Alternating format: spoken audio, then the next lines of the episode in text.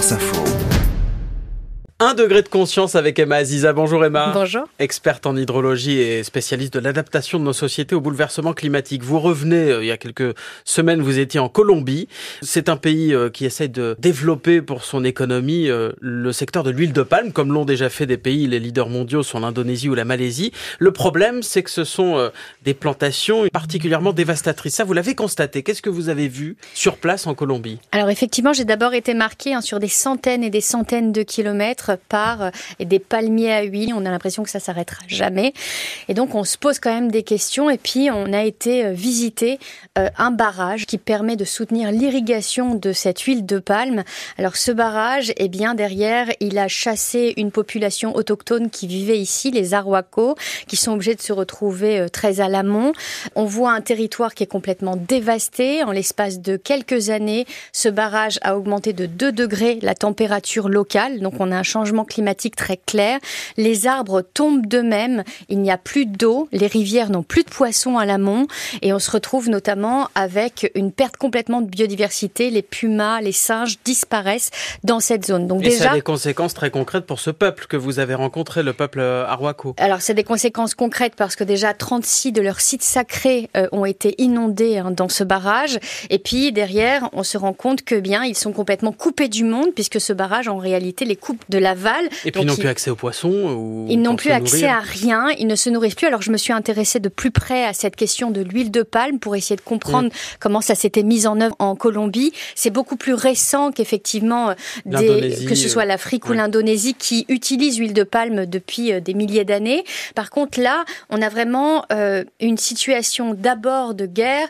On a les paramilitaires, on a des exactions, des massacres pendant des années qui font fuir des populations. Ces populations populations, eh bien derrière, qui ont peur lorsqu'elles reviennent, alors qu'elles vivaient euh, des rizières et de la culture virière locale, eh bien lorsqu'elles reviennent, elles n'ont pas d'autre choix que de voir partout euh, cette huile de palme naître euh, massivement. Que leur territoire a changé pendant qu'elles n'étaient pas là. Exactement. Leur territoire se transforme. Ils arrivent là, ils découvrent des rivières complètement contaminées, notamment au malation qui est classé probablement cancérigène pour l'homme, qui est un pesticide appliqué sur les mouches du fruit du palmier. On retrouve chez les populations des vomissements, des fièvres, des démangeaisons. Parce qu'elles boivent l'eau qui est Parce que derrière, ils n'ont pas le choix que de boire l'eau, de se laver dans cette eau et puis surtout d'essayer de manger du poisson. Et quand il n'y a plus de poisson, eh bien, ils se retrouvent tellement bloqués qu'ils n'ont pas d'autre choix que de venir travailler pour ces monocultures intensives. Pour la Colombie, en quelque sorte, qui a mis en place cette stratégie de développement via euh, l'huile de palme, il y a une certaine logique parce que c'est très rentable l'huile de palme. Alors c'est 6 à 7 fois plus rentable que l'huile de tournesol ou que l'huile de soja.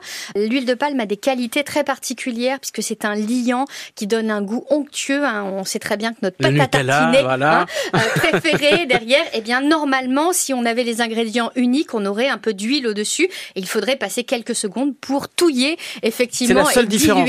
En fait, si on utilisait par exemple de l'huile de, de quoi, de colza, ça marcherait? Ben si simplement on mettait, en tout cas. Ben, on mettait des, même de l'huile de noisette derrière. Eh bien effectivement derrière, on aurait une pâte qui serait pas dense et là on a une pâte qui devient dense. C'est utilisé dans nos gâteaux, c'est utilisé dans nos gels douches, dans nos savons. Donc en fait, c'est utilisé partout. Et ce qui est nouveau, la pression qui est mise et qui est très forte, c'est que c'est aussi utilisé aujourd'hui pour faire du biodiesel. Ah et donc, on a besoin de rouler, de trouver des nouveaux hmm. modes un peu écologiques. En réalité, pas si écologiques que ça. Et donc, en réalité, on chasse un problème avec un autre. Comment on peut faire, Emma Aziza Il y a deux solutions. On peut arrêter de manger notre pâte à tartiner préférée. Ça va demander un petit effort aux Français, effectivement. On peut aller vers des marques biologiques qui sont beaucoup plus saines. Vous avez euh, des pâtes euh, cacaotées, je vais dire, mhm. qui derrière ne contiennent que deux à trois ingrédients et c'est suffisant pour avoir un goût extraordinaire. Mais que ce soit ça ou derrière tous nos gâteaux, toutes nos céréales, moins on ira vers des produits transformés, plus on fabriquera nous-mêmes nos propres gâteaux à base de produits sains, plus on ira vers quelque chose de mieux. Donc du bio, derrière du ça, sain. c'est pour nous mais et ça, à l'échelle de ces pays-là. Et déjà, ça mettra moins de contraintes à l'échelle internationale.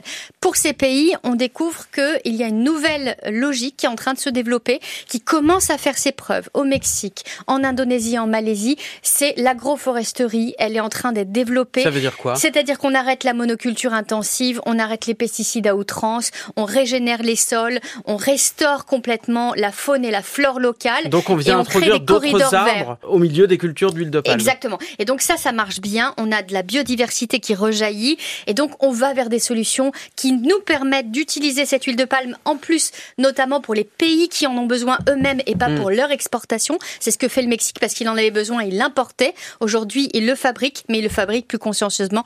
C'est déjà un bon pas. Emma Aziza, merci beaucoup. Un degré de conscience toutes les semaines sur France Info. Merci beaucoup. Merci Laura.